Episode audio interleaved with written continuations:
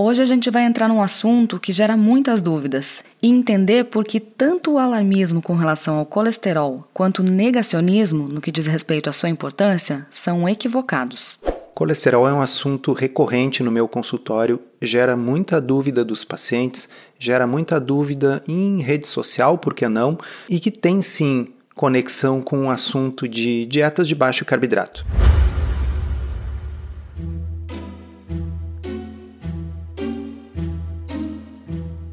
Comida sem filtro. Saúde, low carb, estilo de vida, evidências científicas e, claro, nossas opiniões. Toda semana um episódio novo e gratuito para você. Comigo, Dr. Souto. E comigo, Sari Fontana. Para ser avisado a cada novo episódio e receber as referências bibliográficas no seu e-mail, cadastre-se em drsolto.com.br/podcast.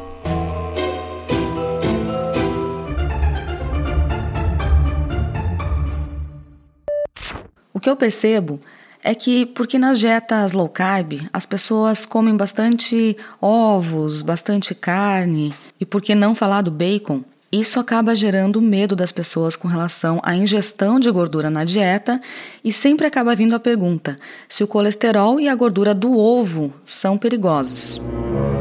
Bem, a gente já vai voltar ao assunto do ovo, mas eu vou dar um spoiler desde já que não, não tem problema comer ovo por causa do colesterol que está presente na gema. Mas antes eu gostaria de dar um pouquinho de contexto para vocês. O motivo que a gente se preocupa com tudo isso é o fato de que existem placas de aterosclerose que podem se formar na parede das artérias. E quando essas placas se formam em artérias muito importantes, como são as coronárias do coração, as carótidas que vão para o cérebro, uma placa dessas pode produzir a obstrução de uma artéria e um infarto ou um derrame. E dentro dessas placas existe colesterol, e portanto faz sentido que as pessoas se preocupem com os níveis de colesterol no sangue. Acontece que o risco de uma placa dessas se formar depende de outras coisas além do colesterol. Ele é um risco multifatorial. E eu vou pegar emprestado uma analogia de uma série que eu estou fazendo lá na área de membros do meu blog, que aprofunda todas as nuances sobre esse assunto. Pois bem, eu vou pegar emprestado uma analogia que eu usei lá, que é a questão dos vários dispositivos de segurança que a gente tem no nosso carro.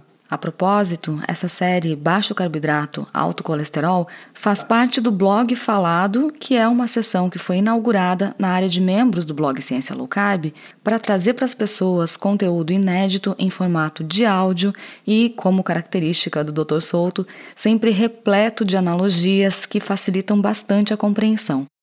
Então, voltando lá à analogia do carro, o carro ele tem o cinto de segurança, mas o carro também tem o airbag mas o carro também tem os pneus que tem que estar tá em boas condições, os amortecedores que tem que estar tá bons. Uma falha em qualquer um desses itens pode ser responsável por um acidente fatal. Mas lógico que alguns itens têm um peso maior do que outros. Você andar com todos os pneus carecas é um risco muito maior do que você andar com um farol queimado. Agora, é melhor estar com os dois faróis funcionando do que com apenas um. E é assim que a gente tem que pensar doenças complexas como a doença cardiovascular. O LDL, o colesterol, ele é sim um fator de risco cardiovascular e estar com ele muito elevado aumenta o seu risco. Agora, por exemplo, estar com diabetes, estar com síndrome metabólica, estar obeso são fatores de risco alguns deles muito maiores do que ter o colesterol elevado. Isso não significa, repito, que o colesterol seja irrelevante. Significa que a gente sempre tem que olhar o contexto como um todo e ver aquilo que é mais urgente da gente tratar. E a gente recebeu uma pergunta de uma pessoa que relata que perdeu 45 quilos com a dieta low carb, só que o colesterol aumentou. E ela quer saber se tem como baixar o colesterol com alimentação. Então, essa pergunta se encaixa perfeitamente nesse exemplo ali do automóvel. Estar 45 quilos acima do peso representa fator de risco não apenas cardiovascular, mas para uma série de outras doenças muito maior do que algum aumento do colesterol que possa ter ocorrido com o uso de uma dieta de baixo carboidrato.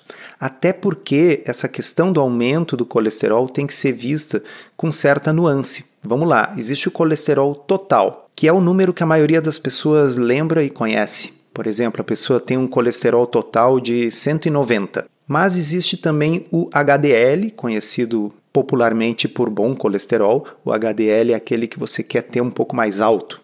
E o LDL, que seria popularmente conhecido como colesterol ruim.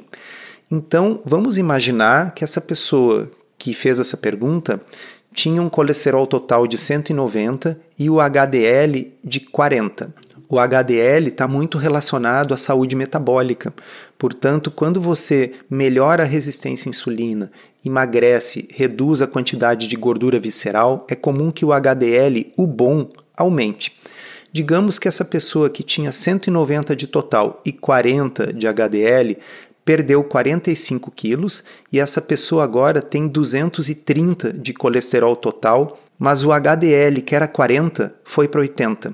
Se essa pessoa não souber esse detalhe que eu estou falando para vocês, ela vai dizer: Nossa, que horror, o meu colesterol aumentou 40 pontos, era 190, agora está 230.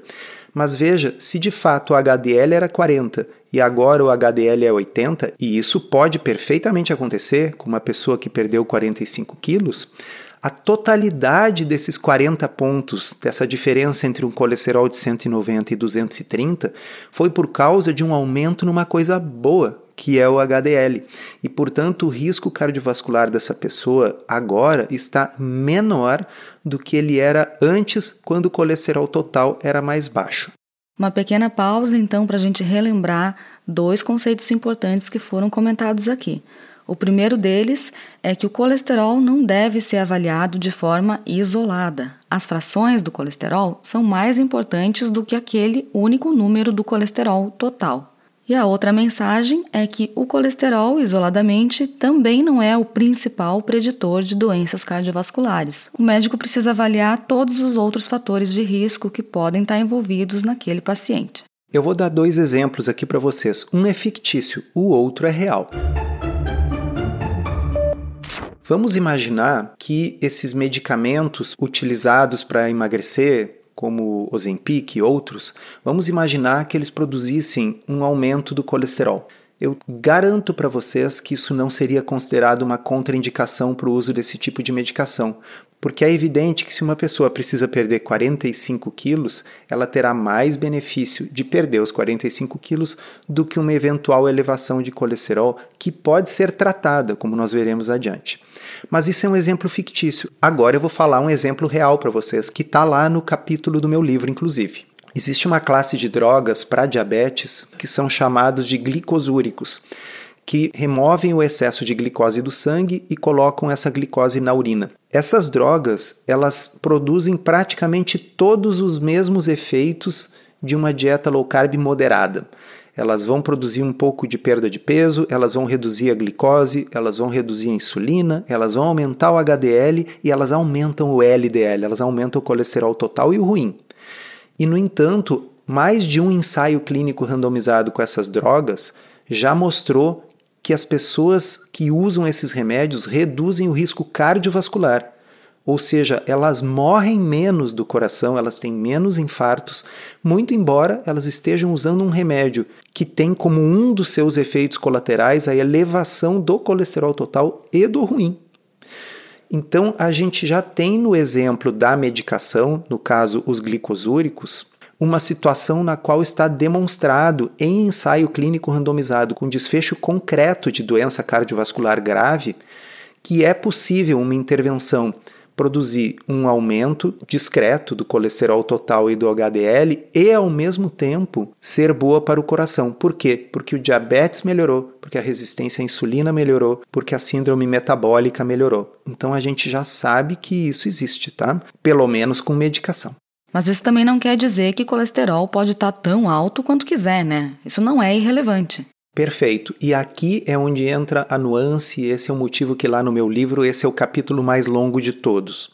Tudo que eu expliquei para vocês até aqui, de que não é toda a elevação de colesterol que é necessariamente ruim, de que essa elevação pode se dever mais ao HDL do que ao LDL, ou mesmo de que elevações de LDL não muito grandes, associadas a melhor em outras coisas, reduzem o risco. Tudo isso que eu falei para vocês tem como objetivo que as pessoas não deixem de adotar uma estratégia, no caso a dieta de baixo carboidrato, que pode beneficiar a saúde da pessoa demais por um medo indevido de uma alteração laboratorial. Que pode ser que nem aconteça, né? Porque vale lembrar que não é com todo mundo que isso ocorre. Perfeito e muito bem lembrado. Mas o que eu tenho visto nos últimos anos e que me preocupa é que nas redes sociais, nos vídeos do YouTube, enfim, existe um negacionismo do colesterol. Esse assunto foi levado a um extremo, que eu poderia encapsular da seguinte forma: já que eu acho que low carb é uma coisa boa, e eu acho, e já que em low carb por vezes o colesterol aumenta, para defender aquela estratégia da qual eu gosto muito, eu passo a dizer que o colesterol não tem nenhuma importância. Porque, afinal, se ele tiver alguma importância, isso significa que a estratégia que eu defendo pode ter defeitos, pode não ser perfeita. Isso, pessoal, nos leva para um caminho muito ruim. E eu vou dar exemplos para vocês. Tem gente por aí dizendo que andar com um colesterol de 350 ou mais não é um problema, Afinal, você é saudável, faz atividade física, tem glicose e insulina baixos, não tem gordura no fígado, então o colesterol é irrelevante. Isso seria a mesma coisa que dizer que não tem problema andar sem o cinto, sem o airbag, porque afinal os pneus são muito bons. É irracional isso, tá certo? É bom ter pneus bons. Os pneus bons protegem você, mas os pneus bons não fazem com que a ausência de airbag ou a ausência de cinto deixem de ser um problema.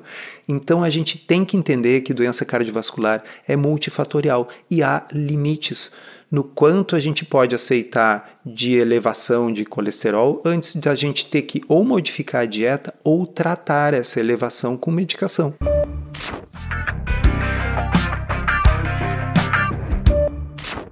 E aí, uma outra pergunta que a gente recebeu é como saber quando é preciso tomar medicamentos para o colesterol, como as estatinas. Bem, pessoal, olha só, podcast, blog, livro, nada disso substitui uma consulta médica, tá? E uma das coisas importantes é avaliar o risco global do indivíduo. Então, não há muita dúvida de que pessoas com alto risco cardiovascular devem ser medicadas. A medicação mais comum são as estatinas, e para aquelas pessoas que têm realmente uma intolerância a essa classe de medicamentos, existem outros.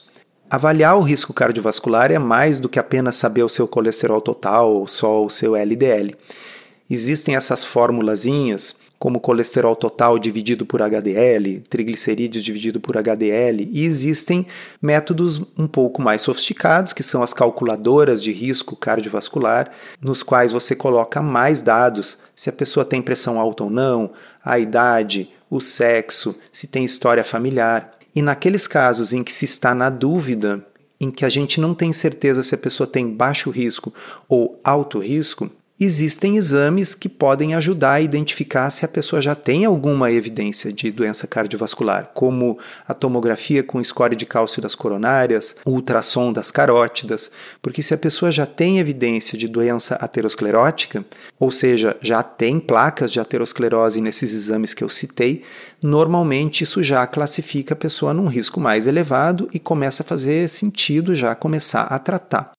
Mas se uma pessoa ainda não tem essas placas, mas viu lá no exame que tem o LDL um pouco elevado, tem como baixar esse colesterol ruim, entre aspas, estando numa dieta low carb? Bom, a bem da verdade, a gente tem que deixar bem claro que low carb não é uma dieta boa para baixar colesterol. Low carb é bom para quase tudo, pessoal. Emagrece, melhora a gordura no fígado, resistência à insulina, síndrome metabólica, tem uma série de vantagens. Agora, o colesterol não é uma coisa que normalmente vai baixar numa dieta low carb. Isso posto, a gente vê sim em consultório normalmente pessoas em que o colesterol se reduz em low carb. Normalmente são pessoas com obesidade ou sobrepeso, com esses problemas metabólicos. As pessoas em que o colesterol costuma subir muito em low carb são aquelas que são metabolicamente saudáveis, magras, fisicamente ativas e que resolvem adotar uma dieta low carb, sobretudo uma dieta cetogênica. Nessas muitas vezes a gente vê elevações estratosféricas do colesterol, colesterol acima de 400, 500. Mas a verdade é que na maioria das pessoas o colesterol vai subir pelo menos um pouco numa dieta low carb. Então, imaginando que a pessoa que perguntou está nessa situação, ela está fazendo low carb, está emagrecendo, está melhorando outras coisas, mas o LDL está meio alto, ou até subiu, ou já era alto e não está baixando. Esses são os casos em que a gente mudar o perfil das gorduras pode fazer bastante diferença.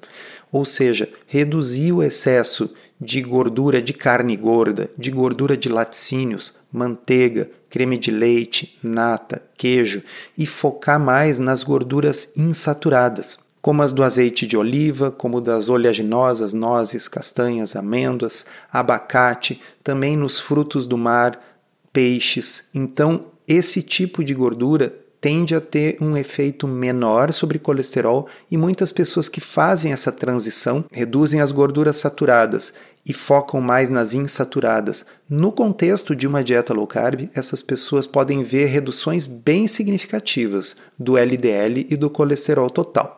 E para aquelas pessoas que não precisam de uma dieta muito baixa em carboidratos, que não são diabéticas ou que não têm muito peso para perder, eu me refiro mesmo àquelas pessoas que adotam uma low carb como estilo de vida visando a saúde, mas que são metabolicamente saudáveis, por vezes a reintrodução de carboidratos minimamente processados, e eu me refiro aqui a tubérculos, batata, batata doce, mandioca e a frutas, mesmo as frutas que têm um pouco mais de carboidrato, abacaxi, manga, banana, ou seja, transformar uma dieta de muito baixo carboidrato numa dieta low carb moderada, eu já vi isso reduzir colesterol em 100 pontos. Sabe? Sair de 300 para 200 sem medicação só com essas duas intervenções: agregar bons carboidratos e reduzir as gorduras saturadas da dieta. Então, existem situações em que isso é possível. Existem situações em que isso não é possível. Por exemplo, o indivíduo realmente precisa de uma dieta muito pobre em carboidratos para o controle de uma situação muito mais grave do que o colesterol elevado. Por exemplo, diabetes. A pessoa consegue controlar bem o seu diabetes com uma dieta muito pobre em carboidratos, mas o colesterol segue muito alto. O que fazer nessas situações? Usar a medicação sem medo. As medicações estão aí para isso. A elevação do LDL é algo que pode ser facilmente manejado com o uso de medicação. As principais são as estatinas, tem também a ezetimiba, tem também os injetáveis que podem ser usados em alguns casos nos quais as pessoas não toleram medicação oral. E aí, obviamente, é uma dessas situações em que a consulta médica vai ser indispensável. O principal aqui é explicar que não é aceitável ficar com colesterol extremamente elevado apenas alegando que você está colhendo os benefícios de uma dieta low carb. Lembra a história do carro. A gente precisa ter os vários itens de segurança. Não é porque tem vários que eu posso negligenciar um quando ele está completamente disfuncional. Mas eu acho que depois de tudo isso, a gente ainda não respondeu aquela primeira pergunta sobre o ovo. Ah, é. E afinal, tem problema com o meu ovo porque o ovo tem colesterol na gema? É incrível o que eu vou dizer para vocês, mas faz mais de 70 anos que essa resposta já está consolidada na literatura científica. Há cerca de 70 anos, estudos controlados em humanos mostraram que o colesterol presente nos alimentos tem pouco ou nenhum impacto no colesterol no sangue. Então, sim, os tipos de gordura que a gente consome, como eu expliquei antes, podem afetar os níveis de colesterol no sangue. Agora, o colesterol da gema do ovo praticamente nunca vai ser importante nesse contexto. Então, o ovo pode ser consumido numa dieta low carb ou em qualquer dieta sem problemas. E para quem quiser saber mais sobre esse assunto, até para ter subsídios para poder conversar com seu médico e tomar uma decisão compartilhada, a série Colesterol já está disponível na área de membros do blog Ciência Low Carb sem custo adicional e é um presente meu para todos os assinantes, então quem está lá já pode acessar em drsolto.com.br. Encerramos assim esse episódio do Comida Sem Filtro, que foi idealizado, roteirizado e produzido por nós. Se você gostou, divulgue para os seus amigos e inscreva-se na sua plataforma preferida para não perder nenhum episódio. As informações contidas neste podcast são apenas para fins informativos e podem não ser apropriadas ou aplicáveis às suas circunstâncias individuais. Este podcast não fornece aconselhamento médico ou profissional e não substitui a consulta com um médico e ou nutricionista. Não use este podcast para diagnóstico ou tratamento médico. Qualquer sugestão é apenas uma recomendação geral, que não é específica para qualquer pessoa ou doença em particular.